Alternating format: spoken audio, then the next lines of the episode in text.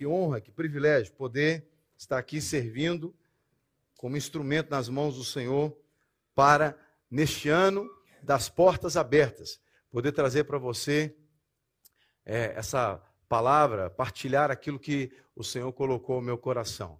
O ano é o ano das portas abertas, mas eu quero pensar junto com você nesse primeiro culto de portas abertas, que as portas estão abertas para o testemunho, acima de tudo. É um ano de portas abertas, mas um ano de portas abertas para o testemunho. O testemunho. Eu quero encorajar você com esta ministração para que você, mais do que em 2022, ou mais do que em qualquer momento na história da sua existência, você possa deixar que Deus use você como um instrumento do testemunho dele. Porque se você estiver predisposto, predisposta a, a, a, se lançar como um testemunho de Deus, aonde ele tem levado você, seja lá dentro da sua casa, talvez eu estou falando aqui para pessoas em que no lar somente essa pessoa é, é cristã, conhece Jesus e, e, pode testemunhar sobre Jesus. Ou se calhar, lá no seu local de trabalho, você é a única pessoa que conhece Jesus, ou no prédio onde você mora, não sei. Mas eu quero te encorajar, meu irmão, minha irmã, mais do que em toda a história da sua existência, você permita ser, se coloque, se lance, se disponibilize voluntariamente diante de Deus para ser um testemunho da glória dele. E aí você vai ver portas sendo abertas para que você testemunhe. E muitas dessas portas, ou, ou todas elas, serão bênção na sua vida, de forma direta ou indireta. Seja no aspecto financeiro, seja no aspecto profissional, seja no aspecto familiar. Porque quando nós nos lançamos, nos disponibilizamos para que Deus nos use como testemunhas nas mãos dele, diante daqueles que ele colocou à nossa volta, é, Deus, ele vai fazer tudo que for necessário para abrir porta para que você chegue lá. E eu quero utilizar como exemplo um personagem bíblico que entendeu isso muito claramente. É o apóstolo Paulo. O apóstolo Paulo entendeu claramente que Deus estava abrindo portas para ele, mas não era para que o ministério dele ficasse conhecido, não era para que ele ganhasse mais dinheiro, não era para que ele ficasse um cara famoso na sociedade. Mas Paulo entendeu claramente, quando você lê, e eu tive a oportunidade ao preparar esse, esse estudo de ler muitas, uh, novamente, ler novamente, porque a gente lê há muitos anos que a gente lê, não é? Quando você conversa, você vai lendo, né? E uma das, da, das, das personalidades bíblicas que Deus usou para me ensinar muito sobre ministério foi o apóstolo Paulo. E é, Paulo entendeu isso claramente. Eu quero começar com um texto que está em 1 aos Coríntios, no capítulo 16, no versículo 9. Portas abertas para testemunho. Paulo, quando escreve à igreja de Corinto, no, no capítulo é, 16, ele vai falar para eles a respeito daquilo que ele planejava. Ele estava fazendo alguns planos, uma, uma rota que ele estava estabelecendo, uma agenda, vamos colocar assim. Né? E ele vai dizer no capítulo 16 de 1 aos Coríntios que ele queria visitá-los. A partir do verso 5, ele vai dizer assim: Irei visitar vocês por ocasião da minha passagem pela Macedônia. Eu devo, porque devo passar pela Macedônia. E bem pode ser que eu me demore ou mesmo passe o inverno com vocês, para que vocês me encaminhem nas viagens que eu tenha de fazer. Porque não quero agora ver vocês apenas de passagem, pois espero permanecer algum tempo com vocês, se o Senhor permitir mas ficarei em Éfeso até o Pentecostes. Então ele está mostrando aqui que é, ele queria visitar os coríntios, mas que ele iria passar pela Macedônia primeiro, que ele queria gastar um tempo com os coríntios, ou seja, tudo isso para testemunhar a respeito é, do que Deus estava fazendo. E aí, no verso 9, ele diz assim: Porque uma porta grande e oportuna para o trabalho se abriu para mim e há muitos adversários. Bom, Paulo está dizendo aqui para a igreja de Corinto que ele entendia que Deus tinha aberto para ele uma grande porta. Ele falou: Olha, eu quero ficar em Éfeso até o Pentecostes. Muito provavelmente, então, esse momento que ele escreve essa carta, ele estava em Éfeso.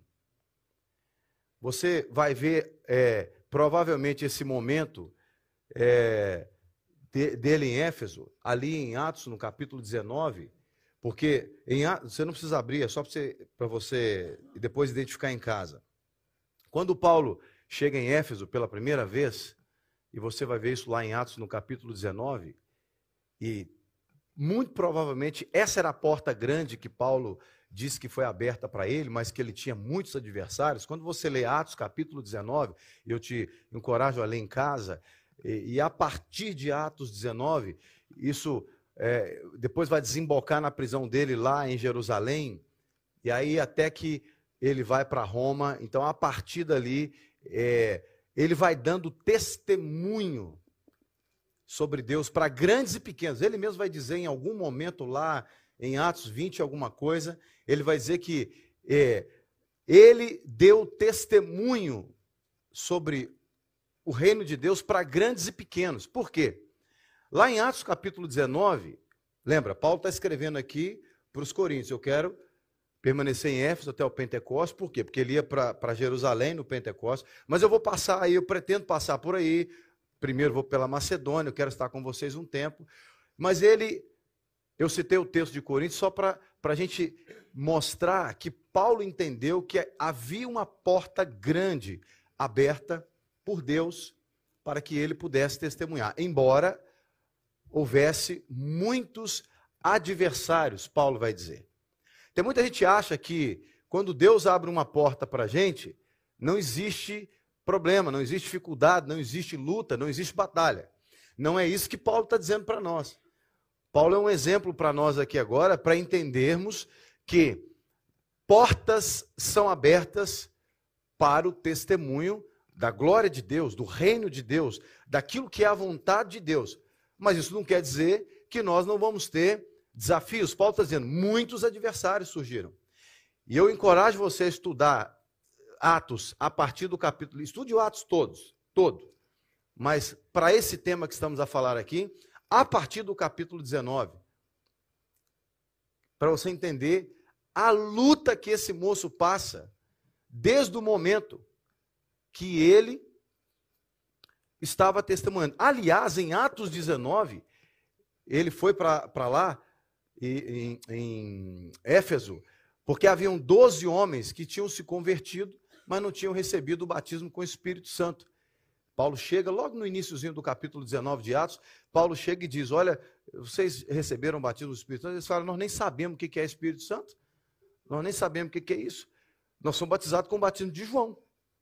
E ele ora para aqueles homens, ou seja, Deus abriu uma porta, uma grande porta, Doze homens, eu penso que esse número é profético, mas está escrito lá, você vê depois. Doze homens que foram batizados com o Espírito Santo. E aí Paulo começa a enfrentar batalhas, eles começam a orar. Chega um, um, um, homem de Deus, um profeta que vai orar por Paulo, e ele pega o cinto, amarra, faz ali um, um ato profético, amarra as mãos, e, e fala: ó, o dono desse cinto, isso vai acontecer com ele quando ele chegar em Jerusalém. E o povo tenta dissuadir Paulo de ir para Jerusalém. E, e, ele fala: não, gente, eu estou disposto a morrer pelo Senhor. E ele vai numa sequência de testemunhos. Ele vai preso pelo sinédrio, depois ele pede.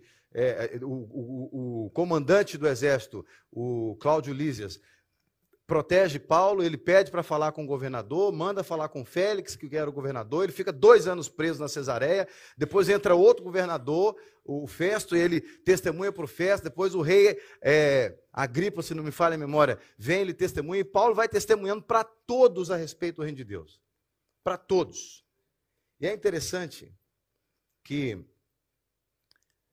em Atos, no capítulo 23, exatamente no versículo 11, depois de Paulo estar tá enfrentando, ele já tá, estava é, é, preso, ele estava preso. Diz assim o texto: Na noite seguinte, o Senhor, pondo-se ao lado de Paulo, disse: Coragem, pois assim como você deu testemunho a meu respeito em Jerusalém, é necessário que você testemunhe também em Roma. Olha que interessante. Meus irmãos, Deus, ele quando abre portas diante de nós, é para que nós sejamos um canal da glória dele, da manifestação do reino dele. Deus não abre porta para exaltar o ministério de ninguém. Deus não abre porta para fazer ninguém famoso. Deus não abre porta para fazer as pessoas ricas. As pessoas podem ficar ricas, as pessoas podem ficar famosas, as pessoas podem é, prosperar, mas isso é apenas uma consequência do propósito que é muito maior do que isso. E o propósito é testemunhar sobre o reino de Deus. E se nós não tivermos essa convicção que Paulo teve, uma grande porta se me abriu, e é para isso que eu quero te chamar a atenção, portas são abertas, mas para quê? Para o testemunho. Para o testemunho. Eu e você estamos aqui hoje assistindo essa reunião porque alguém testemunhou para nós. A minha vida foi transformada, o meu casamento foi transformado porque alguém testemunhou para mim. Alguém disse assim: olha, a sua vida está assim, mas não precisa ficar assim. Existe um Deus que, e quando você lê o relato, eu encorajo você, tira essa semana para estudar a partir do capítulo 19 de Atos, estude o resto do, do, livro todo, mas com esse enfoque que eu estou a dizer aqui. Você vai ver Paulo testemunhando, aliás, tem uns, uns três capítulos antes que você pode ler também, eu vou citar já já, para você entender a postura de alguém como Paulo, nesse caso, que é o nosso, a nossa personagem principal, o nosso exemplo, como alguém, quando entende que portas são abertas diante dessa pessoa, qual é o propósito grandioso para que essas portas sejam abertas. Repito, não tem problema se as pessoas vão ser beneficiadas nas portas que são abertas. Porque nós, quando nós falamos de porta aberta, nós falamos de porta aberta e sempre pensamos em porta aberta com a cabeça mundana. Né? Cabeça mundana é assim, não, eu estou precisando prosperar na vida, estou desempregado. Aí você fala, eu preciso de uma porta de emprego aberta. Então você está pensando cabeça, por que você quer uma porta de emprego aberta? Você quer uma porta de emprego aberta você ganhar dinheiro. Mas se você é um crente no Senhor, não, tem, não é pecado você querer uma porta aberta para ganhar dinheiro num trabalho. Mas se você é um crente no Senhor, você não pode diminuir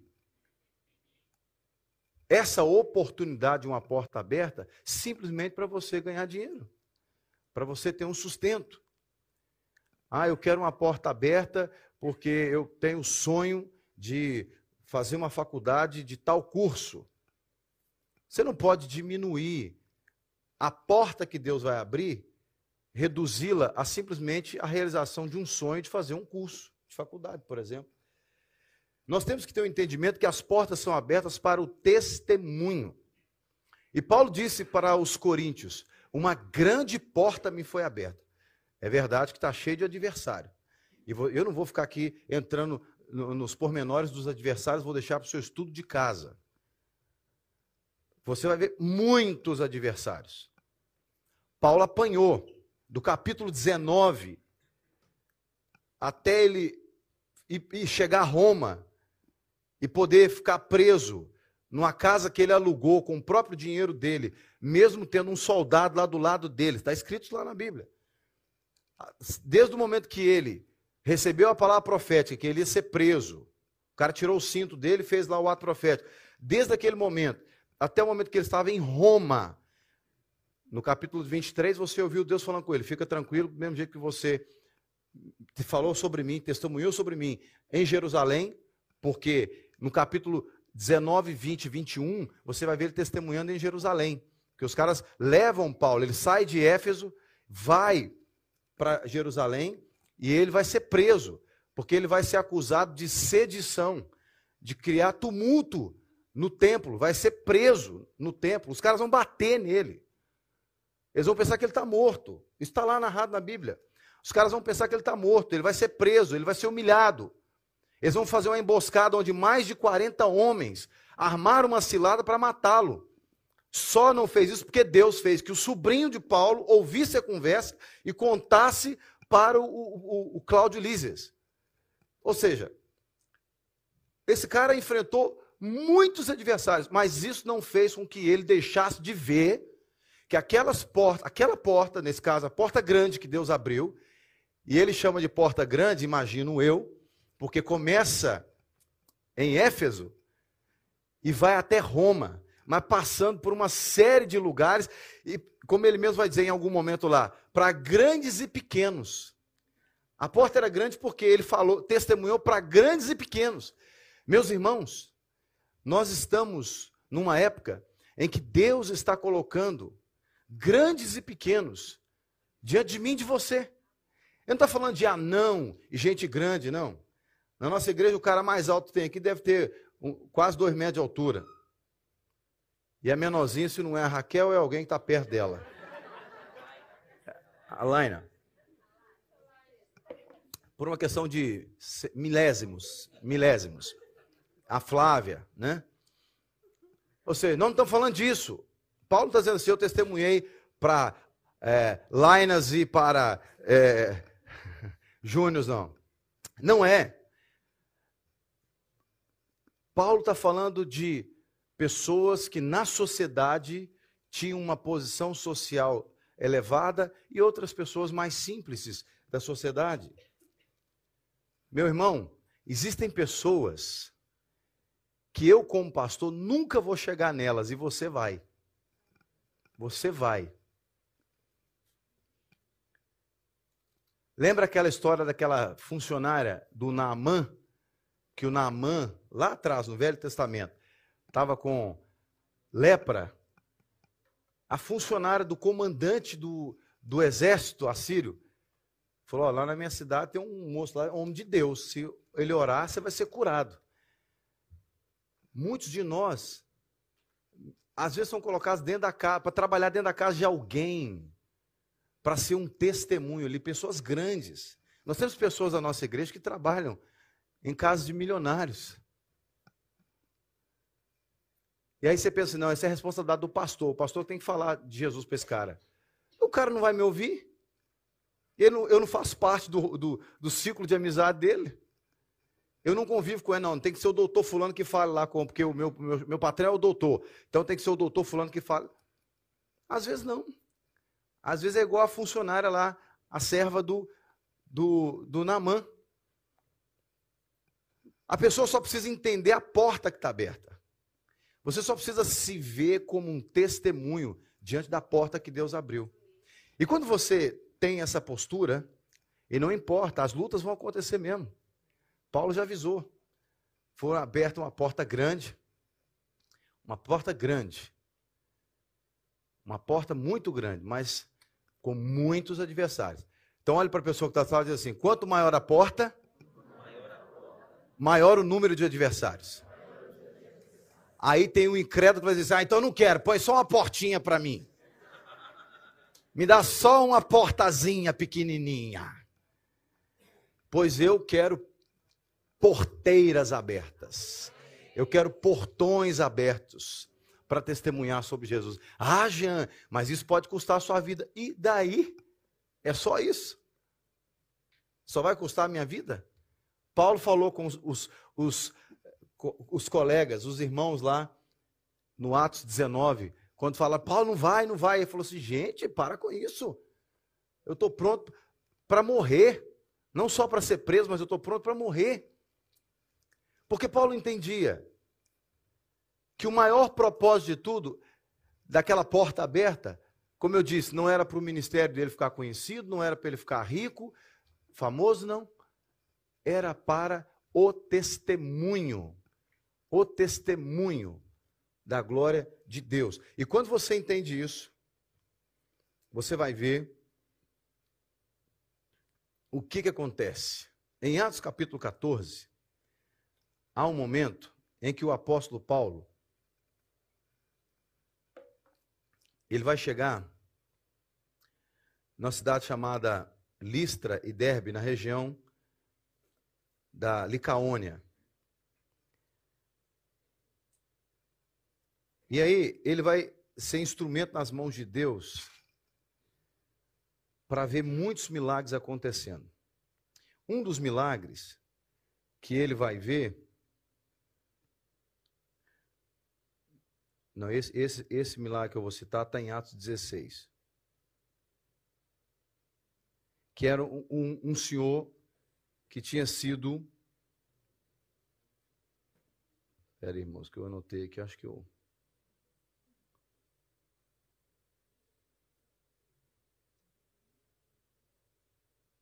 É, o milagre desse moço que foi curado não está aqui, não. Não está no 14, não. No 14, Atos 14, o texto vai dizer assim a partir do verso 19. Eh, Entretanto, chegaram judeus da Antioquia e Icônio, e instigando as multidões, apedrejaram Paulo e o arrastaram para fora da cidade, dando-o por morto.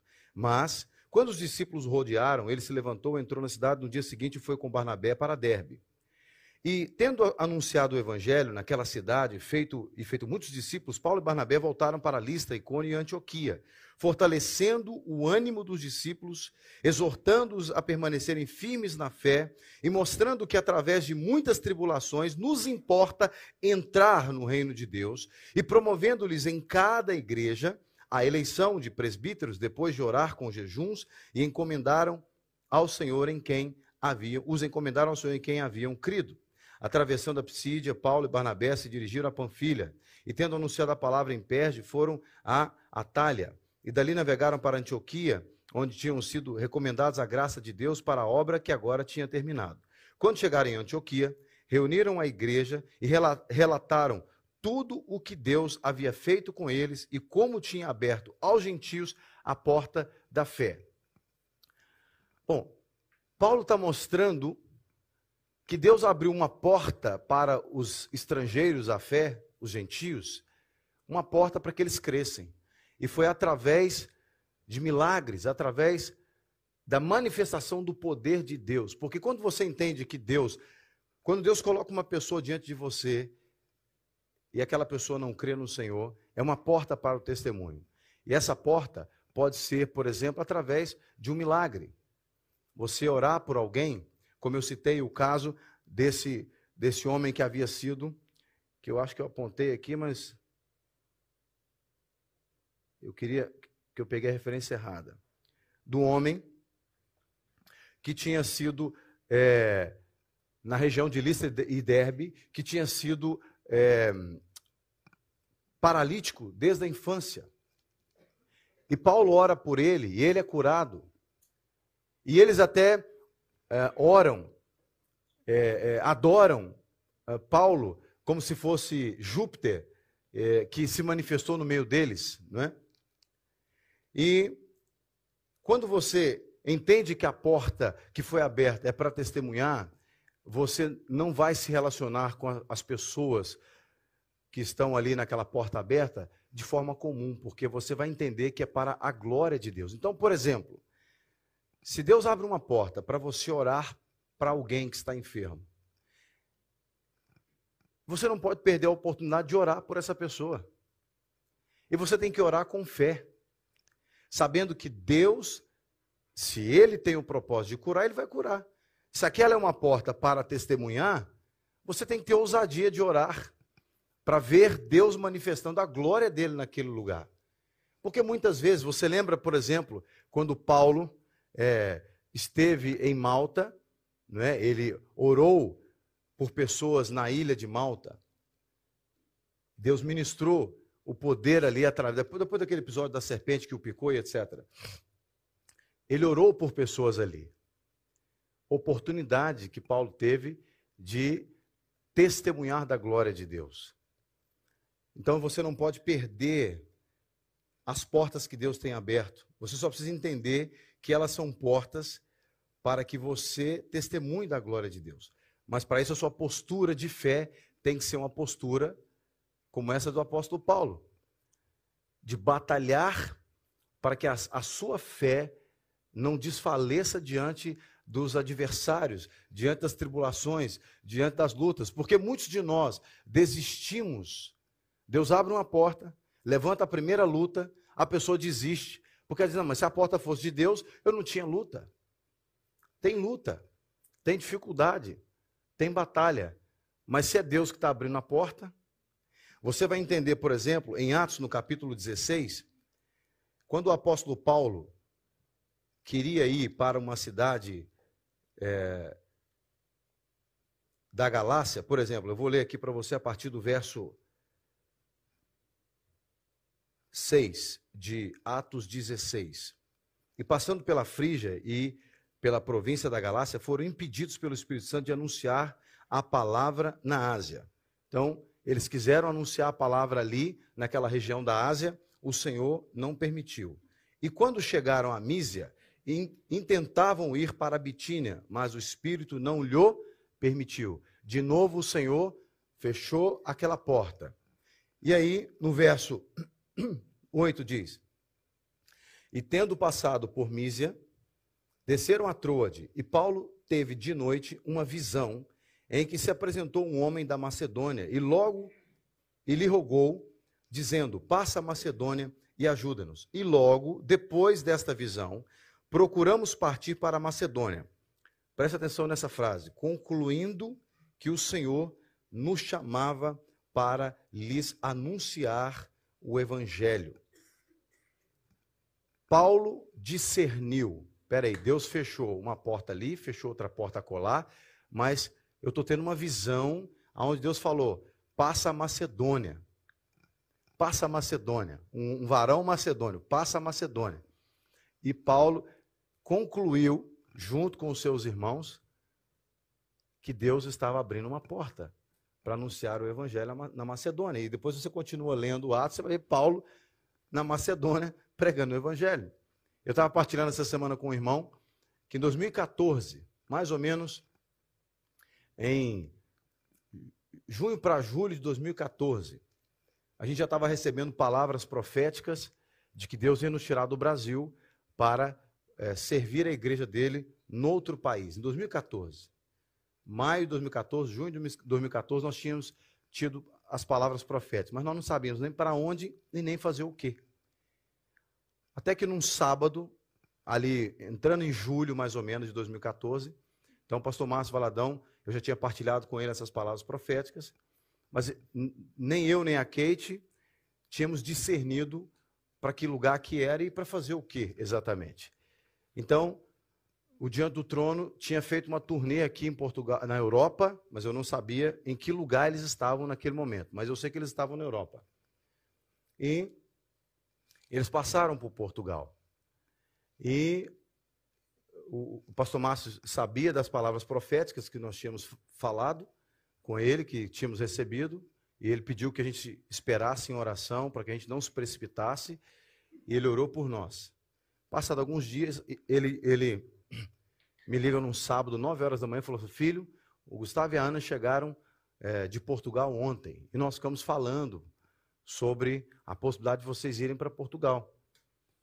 E eu confesso para vocês que naquele momento Portugal não estava na minha lista.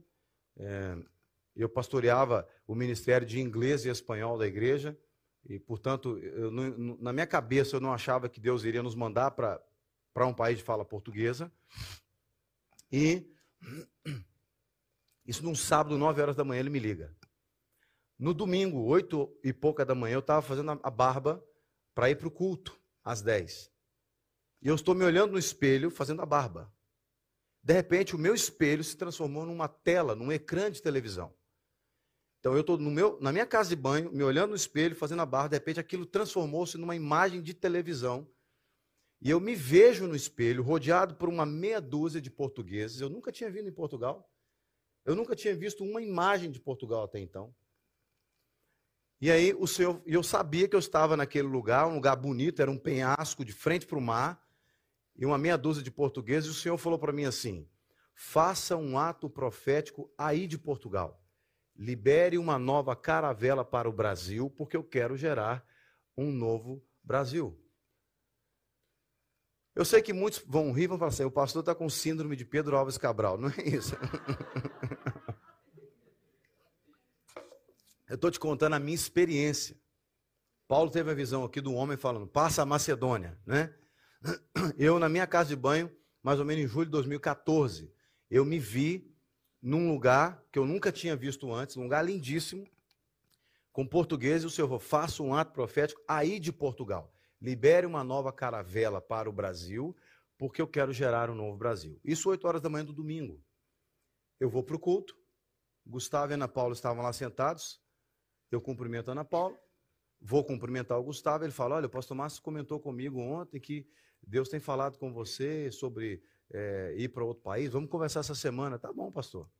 Ana Paula, ministro louvor, pega o microfone em algum momento depois de ministrar o louvor diz assim: Irmãos, a turnê isso, no máximo, duas horas e pouco depois da minha visão na minha casa de banho. Irmãos, a turnê na Europa foi uma bênção. Mas teve um lugar muito especial em que Deus falou muito forte comigo, ela falando, Ana Paula. Quando nós estávamos em Portugal, Deus falou assim: cuide de Portugal, porque eu quero gerar um novo Brasil. Curar o Brasil. Quero curar o Brasil. Comigo ele falou: libere uma nova caravela para o Brasil é, é, cuide de Portugal e libere uma nova caravela daí de Portugal, porque eu quero gerar um novo Brasil. E com ela ele falou: cuide de Portugal, porque eu quero curar o Brasil. Quando a Ana Paula falou isso, eu, eu fiquei estarrecido. Eu falei: Deus, o senhor está falando a mesma coisa com palavras diferentes. Então é Portugal. Dali para frente, Portugal nunca mais saiu do meu coração. Portugal que não entrava na minha lista, até aquele momento ali do, do espelho, Nunca mais saiu do meu coração. E eu tenho dito, irmão, só Deus me tira de Portugal. Só Deus. Eu, eu tenho dito isso, quem caminha mais perto de mim já ouviu falar isso 500 vezes. A minha mulher não me tira de Portugal. O diabo não me tira de Portugal. O pastor Márcio não me tira de Portugal. Só Deus me tira. Agora, é verdade. Deus pode usar a Kate, Deus pode usar o pastor Márcio, Deus pode usar o diabo, Deus pode usar os três juntos. Mas eu tenho que ter certeza que é Ele que está fazendo. Porque eu não tenho dúvida que Deus abriu uma grande porta para que nós pudéssemos anunciar. Esse, esse, esse vídeo que nós vimos agora há pouco aqui, do ano de 2022, óbvio que isso não é mérito de uma pessoa. É Deus que está fazendo através de um povo gerado debaixo de obediência. Aí você pode dizer para mim assim, Jean, mas aqui nessa igreja você nem todo mundo aceitou Jesus aqui. E aí? Para mim não faz diferença. O que importa é que essa igreja nasceu. O que importa é que a partir dessa igreja vidas estão sendo transformadas. E eu não vou cansar de dizer isso. Essa foi a primeira lagoinha fora do Brasil. Você entende? Ah, eu não estou falando isso para poder falar assim, eu sou melhor do que. Não é isso. Eu estou dizendo isso pra, porque para mim reforça a minha responsabilidade que eu tenho que trabalhar com zelo, que eu tenho que trabalhar com fidelidade, que eu tenho, porque nós somos os primogênitos. E nós temos que dar exemplo em tudo. Então eu tenho convicção que essa foi uma grande porta. Eu me lembro do pastor Márcio me mandar mensagem todo dia pelo WhatsApp. Filho, no início da igreja. Filho, vocês têm um grande privilégio, mas uma grande responsabilidade. Se der certo com vocês, todos vamos comemorar. Mas se der errado, filho, vai ser uma grande situação. Para mim, que já para eu que já caminhava com o pastor Márcio há anos, eu sabia que ele estava dizendo nas entrelinhas, era, filho, não pode dar errado não, viu? Pode dar errado não. Mas eu não tinha medo, porque eu sabia que eu estava debaixo de uma direção de Deus, porque eu não estava olhando aquilo, essa oportunidade, como forma de patrocinar ou promover o meu ministério. É meu ministério. Olha, olha, é o ministério, é o Jean. Não. Eu já fui curado e liberto disso. Eu já entendi. Eu já entendi que a, a porta é grande, os adversários são muitos, mas o propósito não é para promover o ministério de uma pessoa, não é para enriquecer alguém, é exatamente para testemunhar de quem Deus é, do reino de Deus. E eu sei o que Deus tem feito ao longo desses sete anos que a Lagoinha Porto existe. Eu sei do que Deus tem feito. E nós não, não, não vamos é, nos é, eximir da responsabilidade de continuar. Por isso que eu falei, aquilo que nós vimos que Deus fez em 2022 é o ponto de onde nós temos que começar para 2023. Aí você vai dizer para mim assim: bom, Jean, isso é uma, coisa sua e Deus, eu não tenho nada a ver com isso. Bom, eu estou te convidando a entrar por essa porta grande e oportuna comigo. Né? Se, se precisar de ser preso, eu não quero ser preso sozinho. se precisar de morrer, eu estou te convidando para morrer também junto comigo pelo Evangelho. Entende o que eu quero dizer, irmãos? Eu não tô, eu, o que eu quero que você entenda é que quando nós entendemos a porta grande que Deus tem aberto diante de nós, eu e minha família, nós chegamos aqui com a roupa do corpo, irmãos. Sabe o que é isso? Tem coisa que eu não posso nem ficar falando aqui, porque senão o pessoal vai achar que eu estou falando para aparecer, para me mostrar. Igual o pessoal do, do Nordeste fala, é, quer se mostrar, é estar tá se mostrando, é. E está se mostrando, é tá, que, que, que esse, esse filho, aí já no sentido português, filho de uma, é, eu falo filho de uma rapariga, mas é no sentido português, né? No sentido português. É porque no Brasil o pessoal usa essa palavra deturpadamente, né? Não. É, pessoal do Brasil, aqui em Portugal, rapariga é moça, tá? Então é nesse sentido que eu estou dizendo. Esse filho, esse filho de uma mulher, filho de uma moça, né? Tá, tá pensando. É, ou seja, deve ter desviado uns 20 crentes agora depois que eu falei isso.